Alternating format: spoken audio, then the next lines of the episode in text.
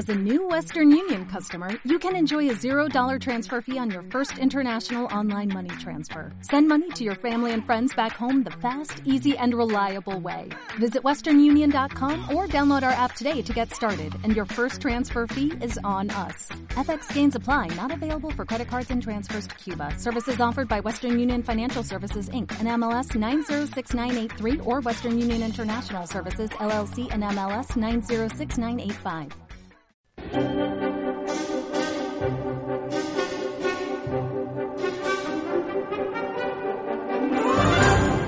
No quiero necesitarte, porque no puedo tenerte.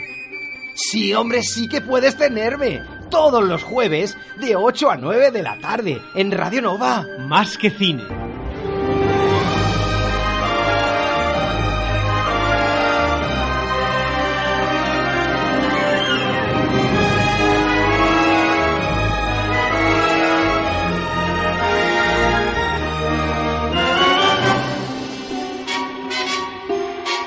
Comienza Más que Cine. Come fly with me, let's fly, let's fly away. If you can use some exotic booze, there's a bar in far Bombay. Come fly with me, let's fly, let's fly away. Muy buenas tardes y bienvenidos a Más que Cine, edición 414. Ya estamos a 5 de diciembre, ¿eh? maravilloso. Y hoy tenemos un super programa especial que explicaremos, la verdad, dentro de unos minutos. Espero que no os lo perdáis. Pero antes saludamos, como siempre, a Raúl Bocache. Muy buenas tardes, amigo, y copresentador de Más que Cine. Buenas tardes, ¿cómo estamos, amigo? Y a toda la audiencia de Más que Cine. ¿Estáis preparados para un programa muy, muy, muy especial y también terrorífico? Pues no os, lo- no os lo vayáis a perder, ¿eh? Pero antes me gustaría comentar rápidamente que, no, que, que nos, podéis, nos podéis seguir desde la página másquecine.radionave.cat y también en el canal de YouTube, la, la habitación del cinéfilo. Hostia, esto es una sorpresa, yo no lo sabía. Que le has Ya, cambi- esto lo ya, cambiamos, ya le has cambiado, le has cambiado el nombre. Sí, hombre, hace ya más de un par de meses. Ah, muy muy. Esto es, una, es una sorpresa para mí. está así un poco... Bueno, A ver, la única novedad que hemos, que hemos puesto últimamente, la verdad, pero bueno. muy bien, muy bien. Bueno, aunque últimamente Sí. no realizamos ningún especial, Sí. eh, seguramente que muy pronto tendréis sorpresas de, de- de este canal, de la habitación del cinéfilo, nuestro canal de YouTube. Y también, eh, como no, nos podéis seguir en Facebook y en Twitter buscando más que cine todo junto. Y si queréis, nos podéis escuchar como y cuando queráis a través del canal de Evox, eh, Spotify o iTunes. ¿Qué os parece? Ah, fantástico, fantástico. Fantástico de la muerte. Perfecto, amigo. Pues mira, hoy tenemos un programa súper especial e interesante, pero antes de contaros de qué hablaremos ¿eh? en este programa, primero os pondremos un tema navideño, ya que este mes es propenso para, para poner temas navideños, si no, ¿cuándo lo vas a hacer? Bell, ¿Eh? bell, Ahí, na, na, con ese tono, pues ya, ya es lógico que tengamos que utilizar algunos, algunos temas navideños. Escucharemos la cuña interna, como siempre, del programa, y el tema va a ser Last Christmas, que además da título a la película que se ha estrenado hace un par de semanas, si te parece, amigo. Me parece perfecto. ¿Sí? Me parece perfectísimo. Pues venga, vamos allá, vamos a ver esta y- cuñita y con la canción. Una cosa, el té negro este que me has dado está buenísimo, ¿eh? ¿A que sí? Sí. Claro, por supuesto. no ser, esa es la cuestión. ¿Cuál es la cuestión, amigo? ¿Cuál es la cuestión? Pues la cuestión, Pues la cuestión es ser de más que cine. claro. El programa que hacemos todos los jueves en Radio Nova. tuyo juntos, Tú y yo juntos Claro. en el 107.7. de Radio Nova. Ah, y no os olvidéis. Tuyo siempre. no, la hora, de 8 a 9. Ah, sí. Ah, eso hay que decirlo, amigo. De la noche. ¿Eh? Venga, O de la, o de la tarde. venga, prepárate, que empezamos. Venga, vamos, corre. Adelante. Coge el micro. Vamos. Pícale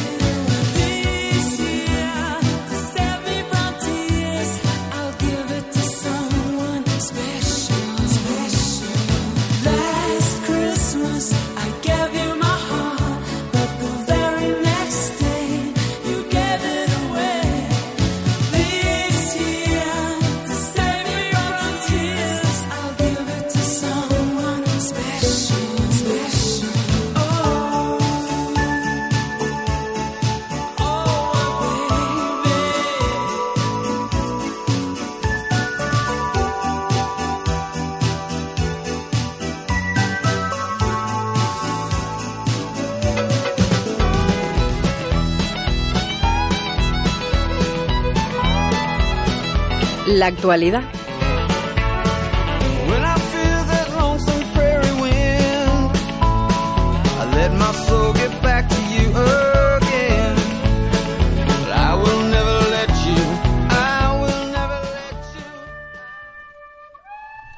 Pues nada, estamos de vuelta y rápidamente, ¿eh? porque si no sí, se nos va a ir el tiempo encima. rápidamente. ¿Qué vamos a hablar ahora? Bueno, como no tenemos que hablar en estas fechas, tenemos que hablar del Zoom Festival, el Festival Internacional de Contenidos Audiovisuales de Cataluña. Llegó al final de su mm, decimoséptima edición con la gala de clausura y entrega de premios del Zoom que tuvo lugar este pasado sábado a las 10 de la noche en el Teatro Municipal Ataneo de Igualada.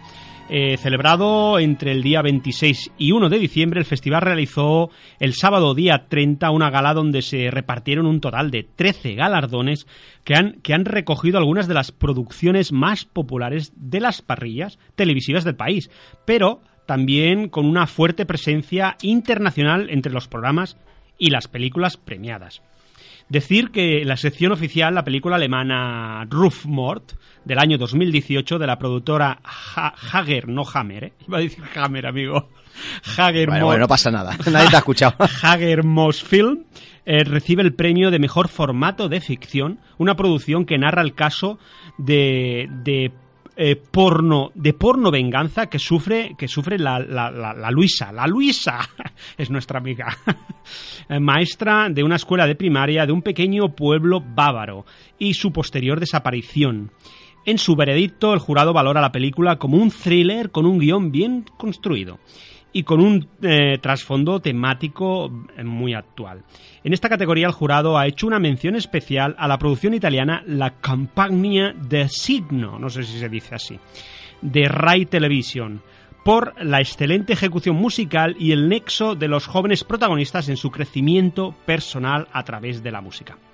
Y después estamos con el premio al mejor formato de la categoría de informativos es para el programa 30 Minutos, uno de los programas más veteranos de TV3 que según el jurado acumula audiencias a veces similares a, a- partido- a los partidos de Champions. El galardón al mejor formato cultural y divulgativo perdón, es para la serie de BTV Oh My God, por una apuesta necesaria y sin pelos en la lengua, de formato innovador y cercano, que en lugar de adoctrinar hace participar a los jóvenes según apuntan los miembros del jurado, es lo que ellos han, dicho.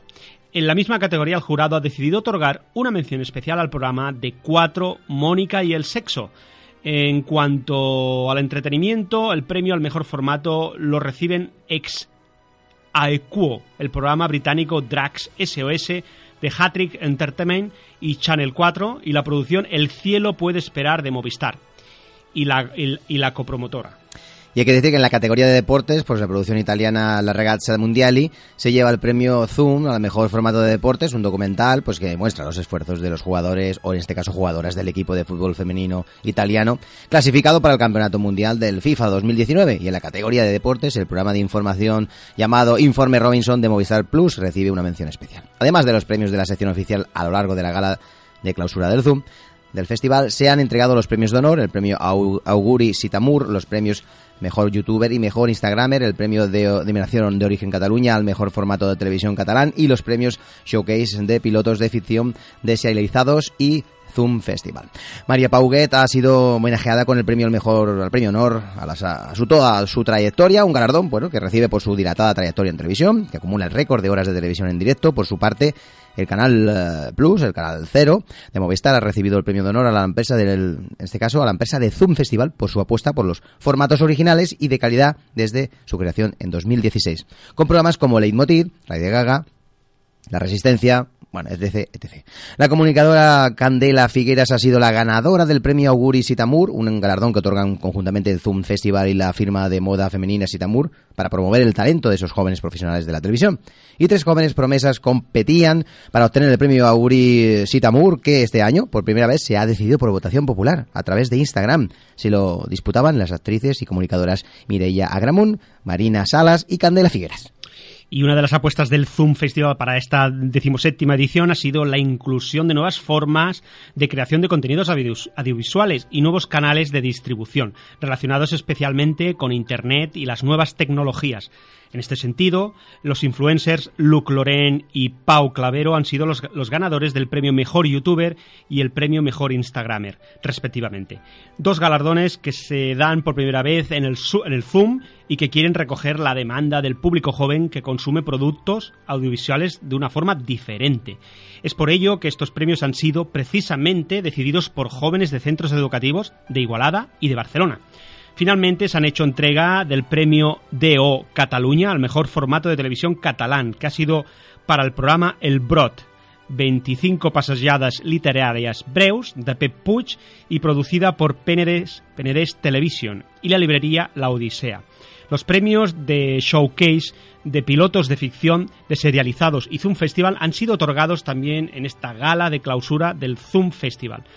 Y el premio del público ha sido para el episodio piloto Com a casa de Sergi Ricard y Paul Masvidal. Y el premio del jurado ha sido ex equo para Nunca nos dijeron la verdad de Rosa Blas y la vieja estrella de Marc González. La gala fue conducida y presentada por la actriz Laura Guiteras y su títere Mr. Brownie, que ha dado el toque de humor al acto.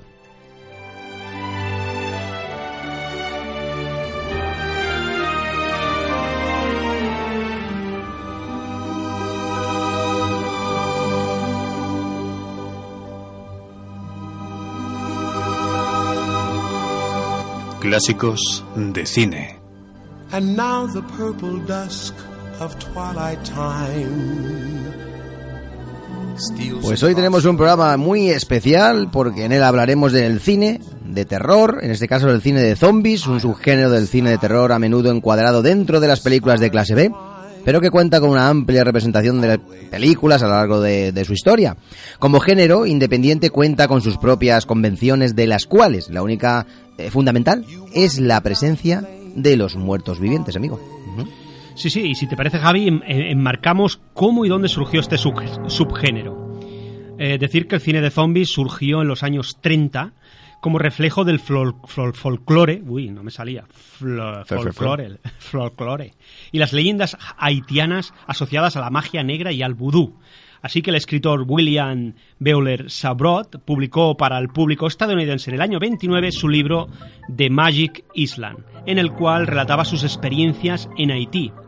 Este señor, eh, Sabrut, se embarcó en, ese viaje a África Occidental, viviendo con una tribu conocida como los Gueré. Entre los ritos recogidos en el libro se encontraba uno mediante el cual un hechicero podía, su- supuestamente, revivir a los muertos y privarlos de voluntad para hacerlos trabajar a su servicio. El 10 de febrero del año 32 se estrenó en Broadway una obra de Kenneth Well titulada Zombie, que estaba literalmente, o sea, per- perdón, literalmente no, libremente basada en la novela de este señor de Seabrook. Y hay que decir que la obra de, de Webb fue retirada del cartel, después de tan solo pues 21 representaciones. Sin embargo, dos hermanos, Víctor y Edward Halperin, que en la década anterior habían fundado una productora de cine, repararon en ella. El guionista Garner Weston fue el encargado de, re- de recoger las premisas de la obra de Webb en un guion cinematográfico. Eh, Webb eh, trató de paralizar la película, que consideraba un plagio, pero no tuvo éxito en su empeño. Así nació lo que sería la primera película de zombies de la historia, White Zombie, la Legión de los Hombres sin Alma, del año 1932. ¿Eh? Sí, ¿no? Sí, la verdad que un clásico del género y el primer film de terror que trató el tema de los muertos vivientes o también como se les suele decir los no muertos. Aquí tenemos como actor principal eh, Bela Lugosi, que el año anterior había interpretado el mítico vampiro en Drácula, en el año 31, para la Universal. Se consolidaba como el actor más grande del género con títulos como White Zombie, una pequeña joya hoy película de culto, la verdad. Mm, realizada por una productora independiente, pero con todas las características y bondades de los títulos de los grandes estudios de la época.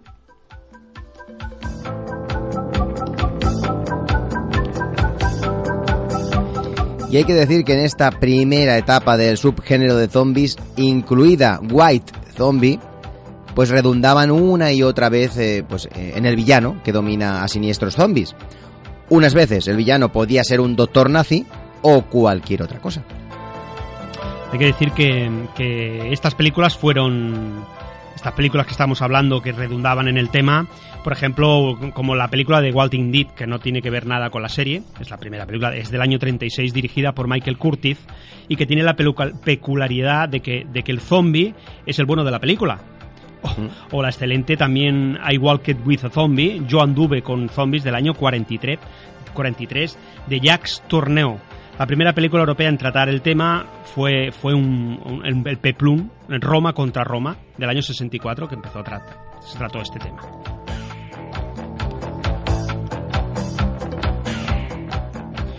En el año 1966 vio la luz una de las últimas películas de zombies clásicos, o, o como se suele decir, la primera etapa, creados y dominados por un villano de manos de la Hammer, y esta sí que no, no me equivoco, la Hammer. Hammer, la productora Hammer, muy famosa, Sí, muy, conocida, esta productora de- británica de los años 50 sobre todo. Esta película se, se- o sea, se trató de la película La plaga de los zombies de John Gillett. Eh, el año 1968 marcó el comienzo de la nueva etapa con la aparición de la clásica y muy notable La Noche de los Muertos Vivientes, del gran director George A. Romero. Es una película, fue una película en blanco y negro, grabada en 16 milímetros y con un presupuesto inicial de 114 mil dólares. Los actores, la verdad, eran todos desconocidos, eran amateurs. Welcome to a night of total terror.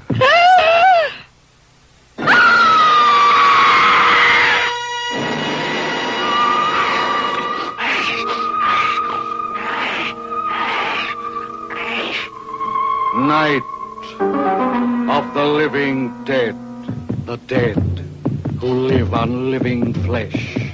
The dead whose haunted souls hunt the living. The living whose bodies are the only food for these ungodly creatures.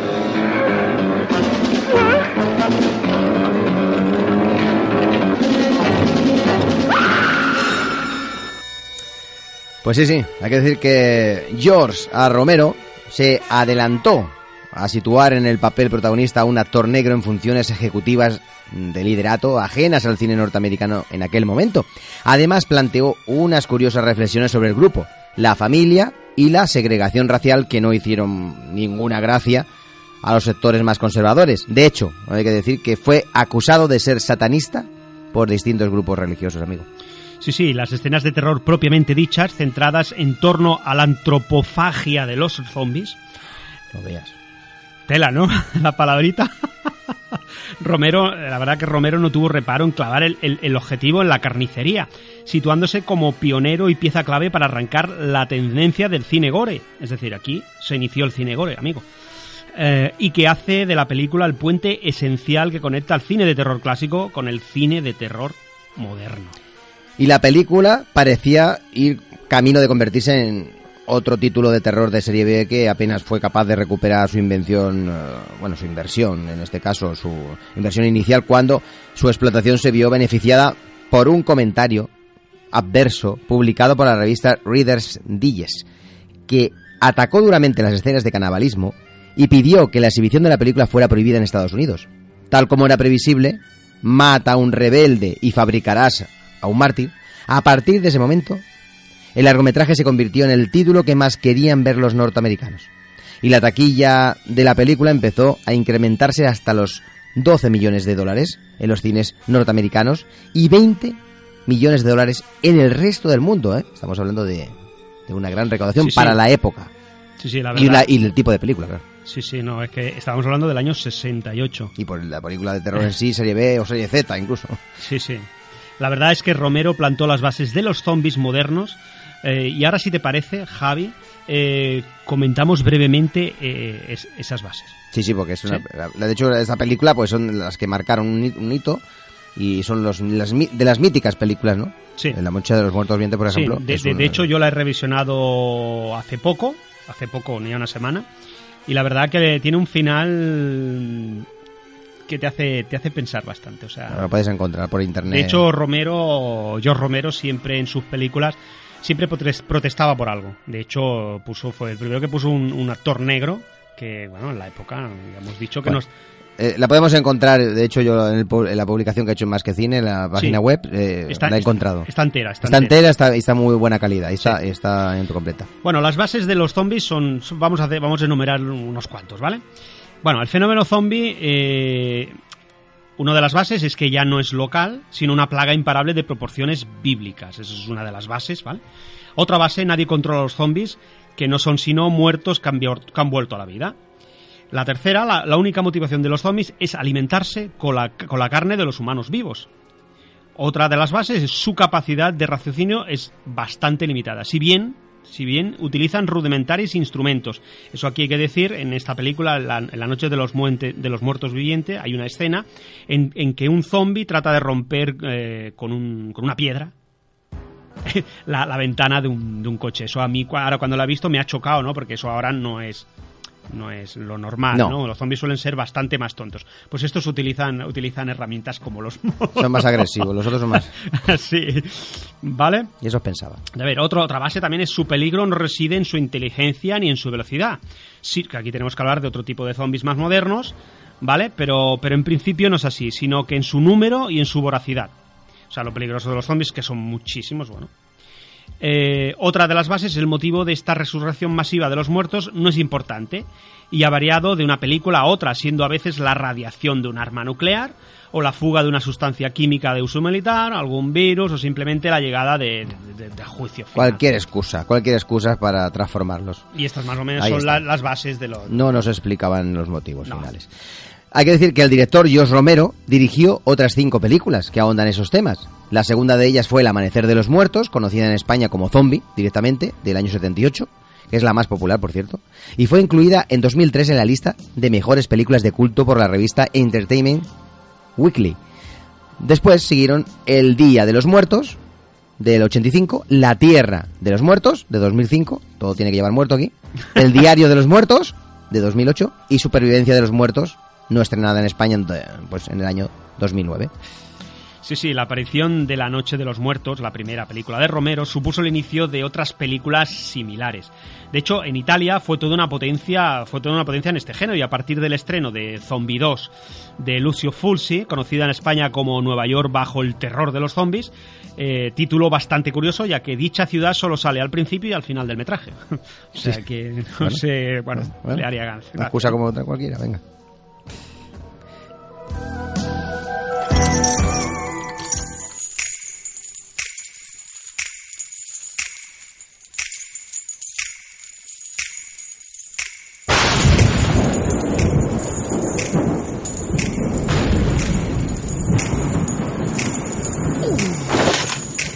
It's close to midnight. Something evil's lurking in the dark. Under the moonlight, I a sight that that almost stops your heart. You try to scream, but terror takes the sound before you make it. You start to freeze as horror looks you right between the eyes. You're paralyzed.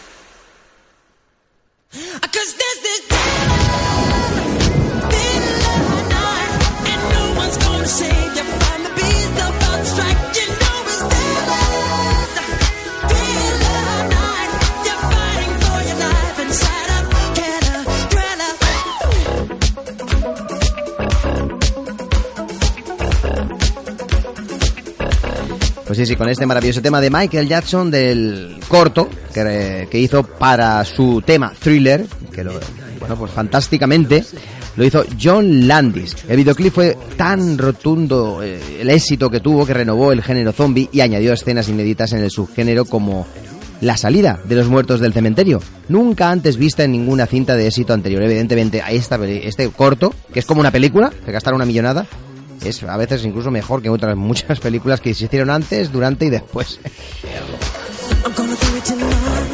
Sí, sí, la verdad que en este caso Romero siempre se centraba más en los problemas de los humanos frente a la epidemia que en buscar el lado más macabro de la situación. Y lo he dicho, no lo había dicho, pero este este tema, este co- este cortometraje de su tema thriller, ¿no? Pues es del año 84, es decir, en pleno apogeo de ese género. Eh, posteriormente hay que decir que películas como El regreso de los muertos vivientes o su secuela La divertida, La divertida noche de los muertos vivientes sí que incluirían esa idea aportada en dicho videoclip de Michael Jackson y lo aprovecharon, lo aprovecharon sobradamente. Sí, sí. También es justo destacar que el videoclip trajo un aire fresco al subgénero, pues fue también donde el esfuerzo por la caracterización de los zombies fue más sobresaliente, con ma- maquillajes aterradores e indumentarias peculiares que les adoptaban de personalidad a dichos muertos. Y tanto y tanto, amigo. Antes de este corto musical, los zombies, la verdad, solían ser personas pálidas, con ojeras, y el propio Romero se inspiró en el videoclip del thriller para, para- de Michael Jackson, que está sonando de fondo, maravillosamente bien, para su tercera película, El Día de los Muertos, dotando a los zombies de maquillajes aterradores e indumentarias peculiares, algo que es, es sobrecogedor, ¿no? Porque el, el thriller de Michael Jackson es sobrecogedor, la verdad, terrorífico. Había la, la, la, ¿no? la zombie novia, la zombie payaso, la zombie militar, etc, etc, ¿no? Maravilloso final, ¿eh? Con esa sonrisa girándose, ¿no? Sí, sí, sí. Cuando parecía que ya, ¿no? Que se iba con la chica, no, no, pero no era, no era un sueño, ¿no? Por lo que, bueno, hay que decir que es justo reconocer que Thriller es una gran precursora del subgénero y creo que lo potenció sobradamente, amigo. Sí, la verdad es que sí. Es decir, que durante la década de los 80 se produjo la cinta eh, El regreso de los muertos vivientes del año 85, dirija- dirigida por Dan O'Bannon, guionista de Alien, el octavo pasajero. Una comedia zombie fresca y ágil, repleta de divertidísimos gags, ocurrentes diálogos y sobre todo arrabe- arrebatadoramente moderna, pese a haber cumplido oh, mm, 35 años, un clásico incontestable y una de las mejores, una de las mejores películas de zombies también de la historia. Y eh, bueno, otra película que también vale la pena señalar es La serpiente y el arcoíris del año 87, de propio director Wes Craven, el creador de la primera película de, de Pesadilla en Elm Street. La película se basó en el testimonio verídico del in- investigador Wade Davis, cuyas experiencias en Haití, e investigaciones sobre los zombies, le llevaron a descubrir la tetrodosina. Tetro, ¿no? Tetrodoxina. Abre- abreviación de TTX. Me- mejor lo dejamos así. Es- una droga. Escúchame, escúchame, mira. Tetrodotoxina. Eh, una droga utilizada por los brujos del vudú, ¿no? Que provoca un trance similar a la muerte o un coma profundo. Sí, sí. Vamos, la TTX de toda la vida. Sí, la TTX, es mejor decirla así. Es que es verdad. Bueno, el, neozelandés Peter Jackson dirigió en el año 92 la película Brain Dead, Tu madre se ha comido a mi perro. Película que muestra los desórdenes causados por un mono rata de Indonesia que iniciaba con su mordida una epidemia de zombies en un pueblo. Bueno, una- un film sumamente inteligente, ¿no? entretenido y repleto de sangre, con una secuencia que podría ser nominada para, en este caso, como el derroche de sangre más abundante en menos tiempo ¿eh? de la historia del cine. Sí, la verdad que es una pasada esa película.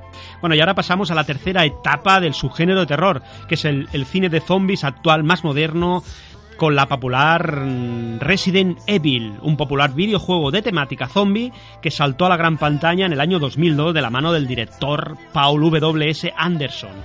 La película, eh, protagonizada por Mila Jovovich, Jov- Jo- Jovo- Jovovich. Jovovich, Jo- Jo- Jovovich. Jovovich. Jovovich, ¿eh? yo. narra Ah. la- na- te echo una mano, te echo un cable. Un cable. Narra la historia de un desastre en un inmenso laboratorio químico que convertía a todos sus empleados en zombies. Y su éxito de taquilla fue tal, amigo, que se han hecho hasta cinco películas. Resident Evil Apocalipsis de 2004, dirigida por el chileno Alexander Witch. Eh, Resident Evil Extinción de 2007 de Russell McCulty. Resident Evil Ultratumba de 2010. Resident Evil Venganza de 2012. Y Resident Evil Capítulo Final de 2017. ¿Qué pasa la Estas- boca? Pues porque hay mucho Resident Evil. Mucho. Y estas tres últimas también dirigidas por Paul W.S. Anderson. La serie se narra, en este caso, narra cuenta la historia de la propagación ¿no? incontrolable de la infección y la lucha de Alice y otros supervivientes contra, en este caso, contra los humanos, ¿no? Estos son unos vampiros, ¿no? De estos, unos, ¿no? Sí, sí, y, sí. luchan contra los humanos. Animales como incluso otros seres, otros seres infectados con el virus T, eh, con, con, o, o virus tirano, tirano, ¿eh? Imagínate. ¿Eh? ¿Qué te Altera la tetro, no sé qué. Esto- esto sí, sí. Vaya tela. En las profundidades subterráneas, la seguridad de un laboratorio de investigaciones secretas se ha visto vulnerada. Un virus mortal, capaz de contaminar al mundo entero, ha sido liberado por la corporación Umbrella. Este era un pequeño momento del tráiler de precisamente Resident Evil. Sí, sí. Pero seguimos avanzando porque hay otra película que vas a hablar ahora y es muy buena esta. ¿eh? Es buenísima. Y la banda sonora, que lo tenemos ahora de fondo, más todavía. Estamos hablando de la película de Danny Bowl del año 2002, eh, que dirigió. La película se llama 28 días después. Se llamó aquí, en España, y se- en Hispanoamérica se llamó Exterminio, película que supuso una resurrección del género zombie. La película cuenta con, con una secuela estrenada eh, cinco años después, concretamente en 2007, bajo el título de 28 semanas después que también está muy bien, no tanto como la primera, pero bueno. Dirigida por el español Juan Carlos Fresnadillo. ¿Qué te parece? me a mí me gustó mucho la primera porque creo que esta sí que la vi yo en Sitges. Eh, 28 días después supuso además una, una ligera redefinición del zombie moderno, ¿no? Y, y al convertirlo en un ser más rápido, fuerte y extremadamente violento, y se nota mucho en pantalla, es muy visceral. Estas eh, características son compartidas por los zombies de la nueva versión del Amanecer de los Muertos de 2004 de Zack Snyder, y es de esperar que sigan presentes en el futuro, amigo. Sí, sí. Otra muy destacable película es la, británica Shaun of the Dead, eh, llamada aquí Zombie Party, escrita por Edward Wright y Simon Peck. Trata de una comedia romántica eh, con el nunca mal recibido elemento de los zombies. Eh, del mismo año es Dead Meat, una película irlandesa dirigida por, por Conor McMahon, que cuenta con la originalidad de que el origen del mal es una variante del mal de las vacas locas. Y una de mis favoritas es, es- es la película Soy leyenda, que está sonando de fondo ahora, el epílogo, ¿no? Por, dirigida por Francis Lawrence, en la que eh, a los afectados parecen ser zombies con cualidades vampirescas. Mucha fuerza, resistencia, agilidad, velocidad e inteligencia. La película es una adaptación, aunque con algunas variaciones, de la trama original de la novela homónima de Richard Matheson, que eh, está protagonizada por, por el este, por el... Sí, por Will Smith. Will Smith, por cierto. Sí, yo, yo, la no- yo he leído la novela y es una novela muy corta, de apenas, de apenas 180 páginas, que la verdad que yo recomiendo para los amantes de este género, si no lo han leído. Pues hay que decir que en 2008 también se estrena la primera serie de televisión de temática zombie. Se llamaba Dead eh, Set, ¿no? Dead Sí. Set, sí, Dead Set. Dead Set. Eh, una aclamada miniserie inglesa basada en el apocalipsis zombie, pero en esta ocasión se encuentran atrapados dentro de la casa, tipo, por así decirlo, Gran Hermano, donde algunos participantes y el personal técnico intentan sobrevivir a los veloces zombies y el único lugar seguro será la casa en que se encuentran.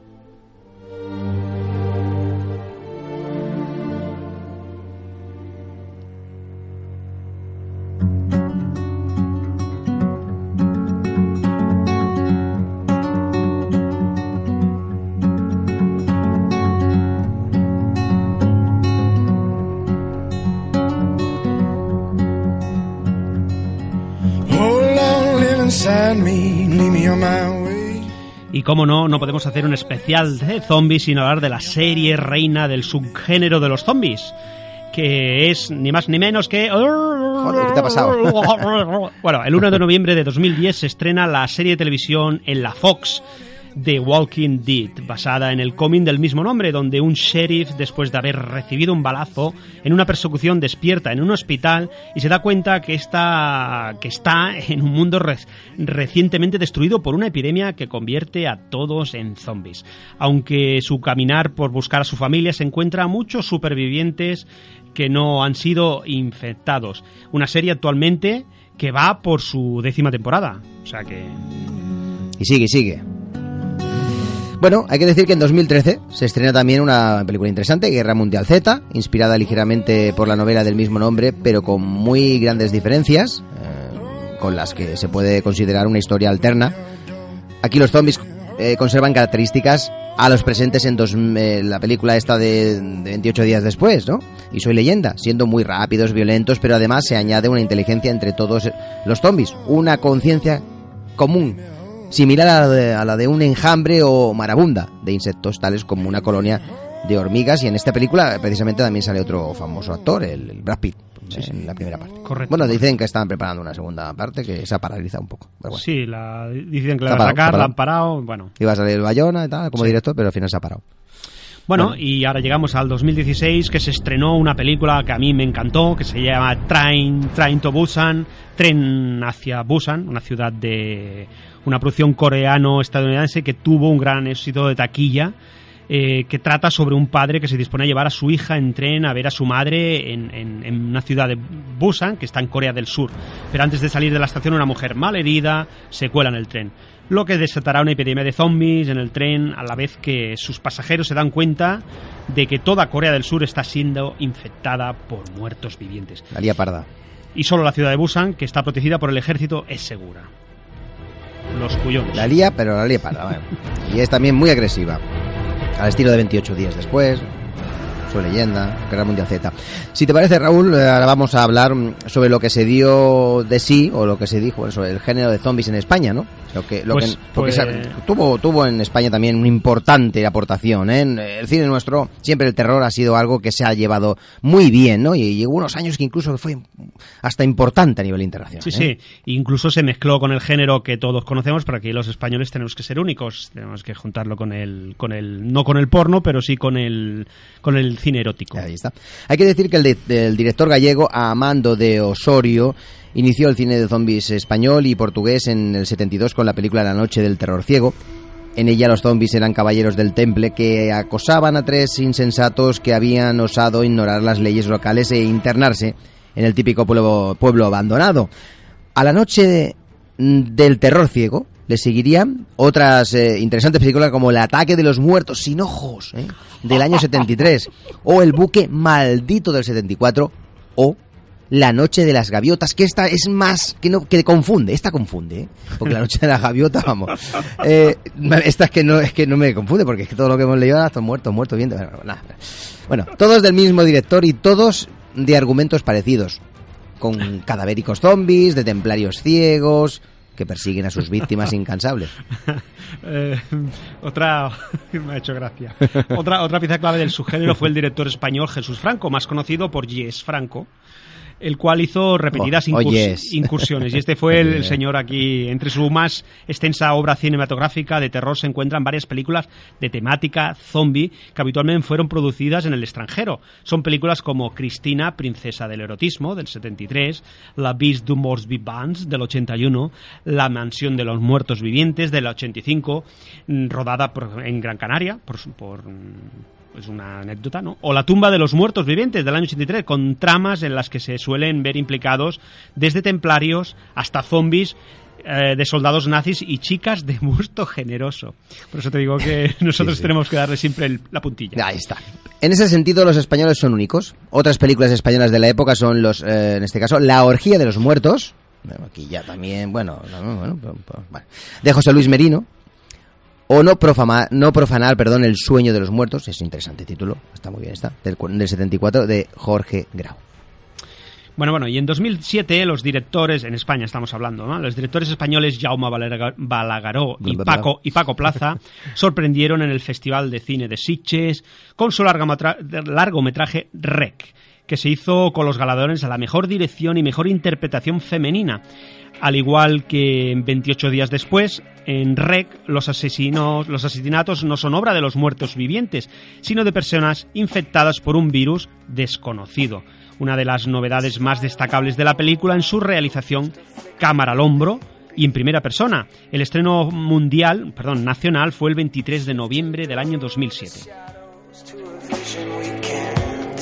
Y esta película dio lugar a un remake norteamericano y un remake japonés bajo el título de Quarantine, cuyo estreno tuvo lugar en Estados Unidos en 2008. Y la japonesa se estrenó en Tokio en 2010, así como una secuela de Rec 2, estrenada en 2009. Gracias a este éxito cosechado por la productora Filmas, produjo nuevamente dos secuelas, Rec 3 Genesis, estrenada en 2012 y dirigida por Paco Plaza, que narra el inicio del virus que convierte a las personas en infectados y próximamente eh, bueno, luego se estrenó, ¿no? También está de Rec 4 Apocalipsis, ¿no?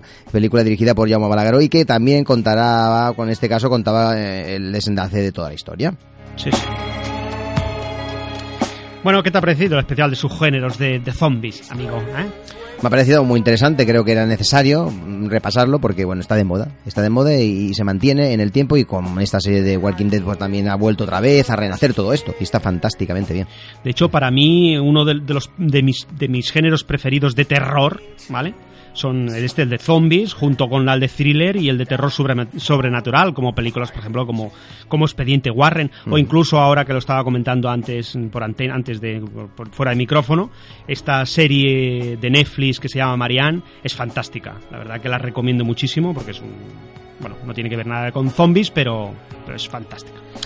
Pues nada, si te parece, amigo, vamos a, a dar paso ya al bloque final, porque ya nos quedan un poco más de 15 minutos. Pues sí, tengo que adivinar algo, ¿no? Bueno, pues hoy toca adivinar, en la sección pues adivina a qué película pertenece esta melodía, si te parece. Pues sí, intentaré adivinarla.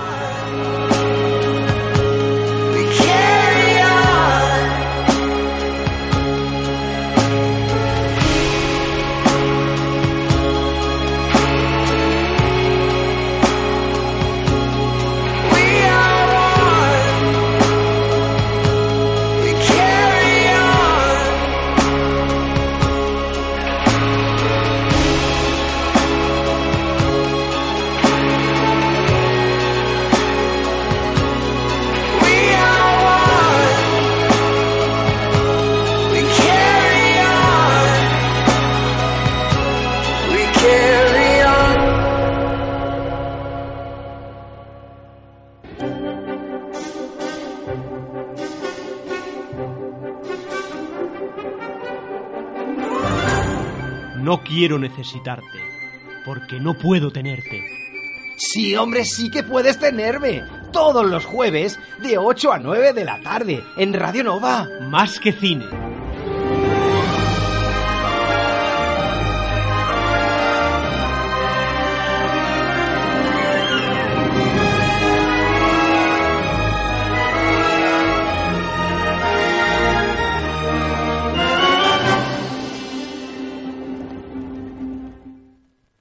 Adivina qué película pertenece la melodía. When love comes in and takes you for a spin, ooh la la la, say magnifica.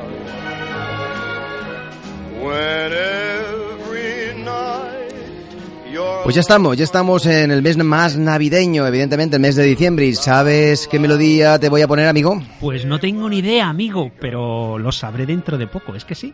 Pues, pues sí, pues sí. Has adivinado que vas a tener que adivinar, ¿no? Anda, qué adivino que soy. Sí, pero esto no es lo que toca, evidentemente, adivinar. Bueno, por más aparte que decir que adivina a qué película pertenece esta melodía que está sonando, o no, que va a sonar ahora, porque esta es la cuña. Ahora, con este trocito de, o no, un trozo no, esta pista completa, vamos a escuchar este tema y también animo a los oyentes de todo el mundo, de, Por de supuesto. Latinoamérica, eh, de, es- esta es la gracia. de, de Norteamérica, de, de- de Asia, de no Europa, de te- África. No ¿eh? tengo que adivinarla yo, la tiene que adivinar el, el oyente. Todo el mundo. Todo el que quiera participar. Ahí está. Vamos a escuchar el tema completo, que no dura más de dos minutos, y adivinamos. Venga, vamos.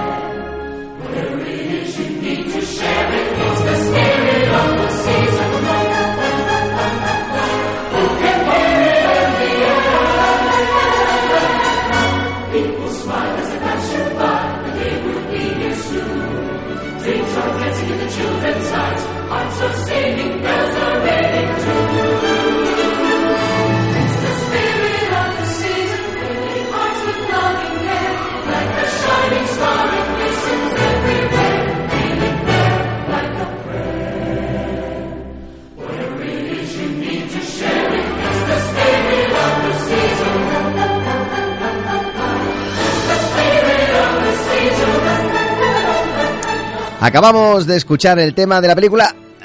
Ey, Bueno, ey, pensabas que te iba a decir, ¿eh? No, no, ya sabía yo que era un poquito tramposo. Bueno, antes de que, que digas nada, me gustaría también decir a los oyentes en directo que es eso, que a ver si lo habéis adivinado. ¿Habéis adivinado este tema? Seguramente que más de uno, seguro que sí. A ver, dame muy una- fanático de... A ver, yo tengo un nombre en mente. Es una película navideña y no son películas navideñas antiguas. Yo creo que son películas navideñas de los últimos 14 o 15 años, como mucho. Es decir, no, no, no son muy viejas. A ver, a mí se me viene a la cabeza la película de Polar Express.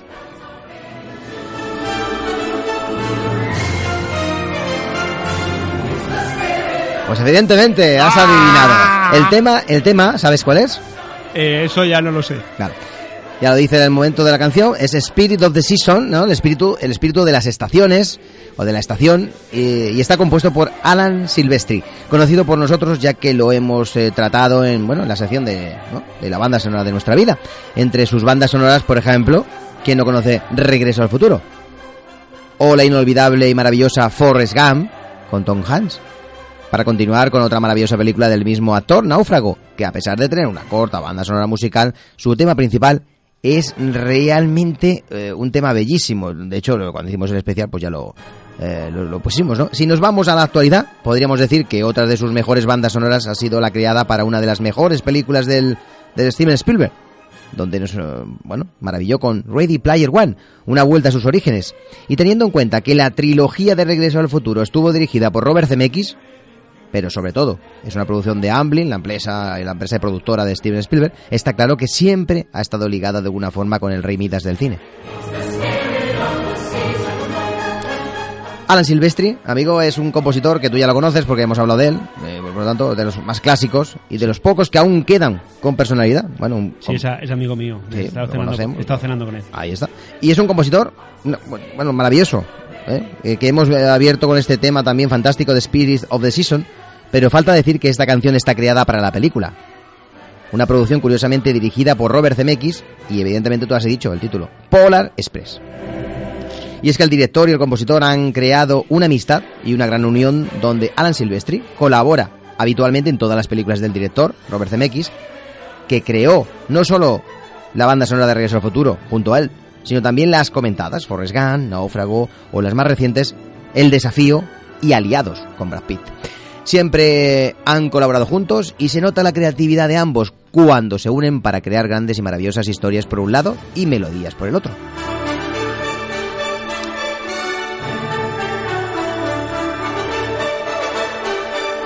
¿Te ha gustado a ti esta película, no? Sí. Amigo? Por Sí, sí. Es muy navideña. Es guapísima. Estoy pensando en, en volverla a ver estas navidades.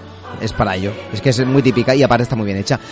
Como he dicho, la película mm, donde aparece este tema es eh, esta película de Polar Express. Es una producción, sí, hemos dicho antes, cuando te da la pista, es 2004 por adelante. Pues sí, es precisamente ese corte ahí, 2004, cuando se hizo esta película. Es una película animada, pero realizada mediante la técnica cinematográfica denominada captura de movimiento, basada en el libro infantil del mismo título, ilustrado y escrito por Chris Van Halsburg en el 85, siendo la segunda vez que un libro de ese eh, señor era llevado a la pantalla grande desde Jumanji, también de este mismo escritor del año 95.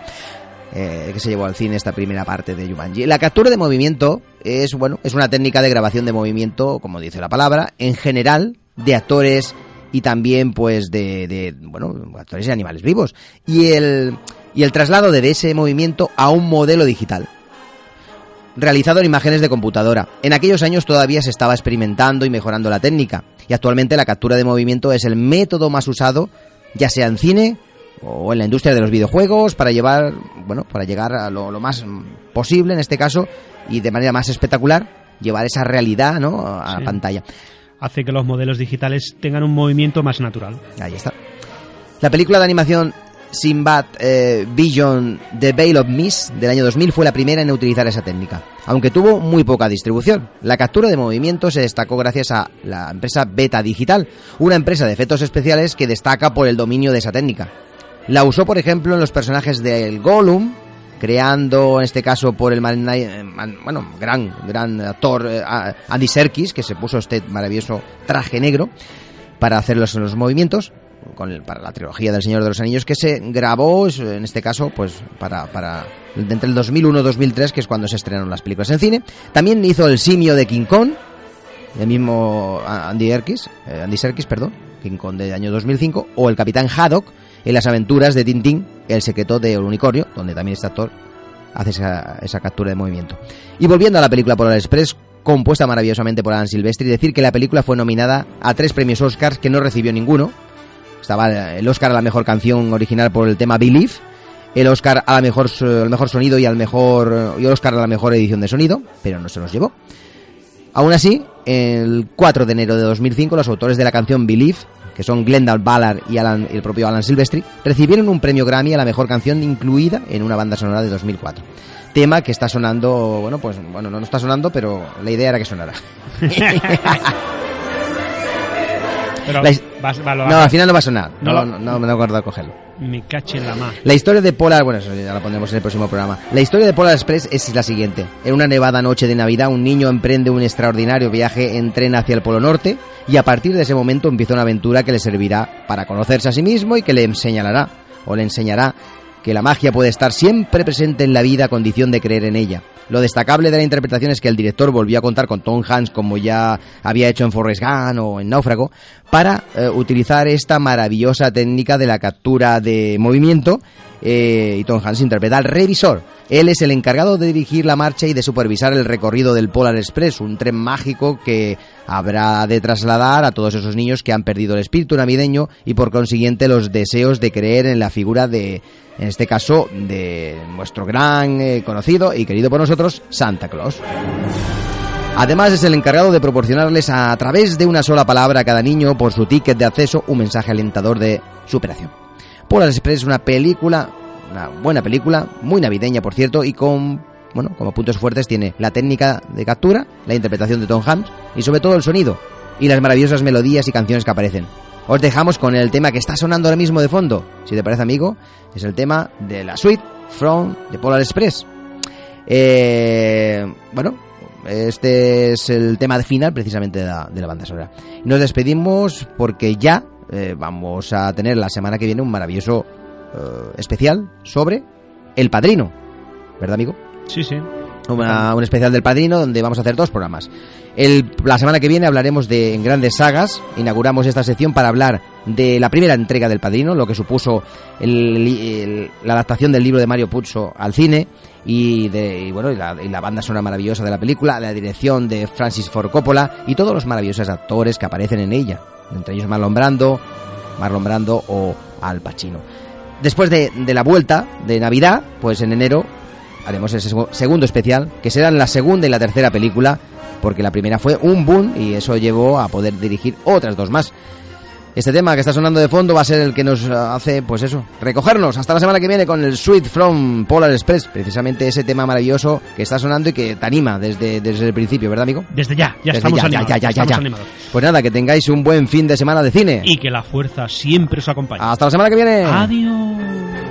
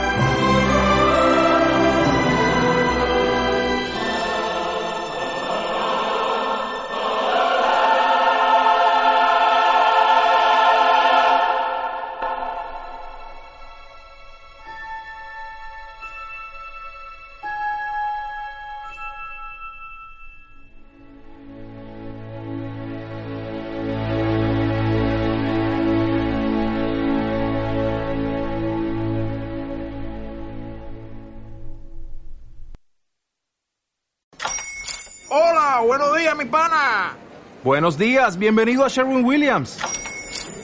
¡Ey! ¿Qué onda, compadre? ¿Qué onda? Ya tengo lista la pintura que ordenaste en el ProPlus app. Con más de 6.000 representantes en nuestras tiendas listos para atenderte en tu idioma y beneficios para contratistas que encontrarás en aliadopro.com. En Sherwin Williams somos el aliado del PRO.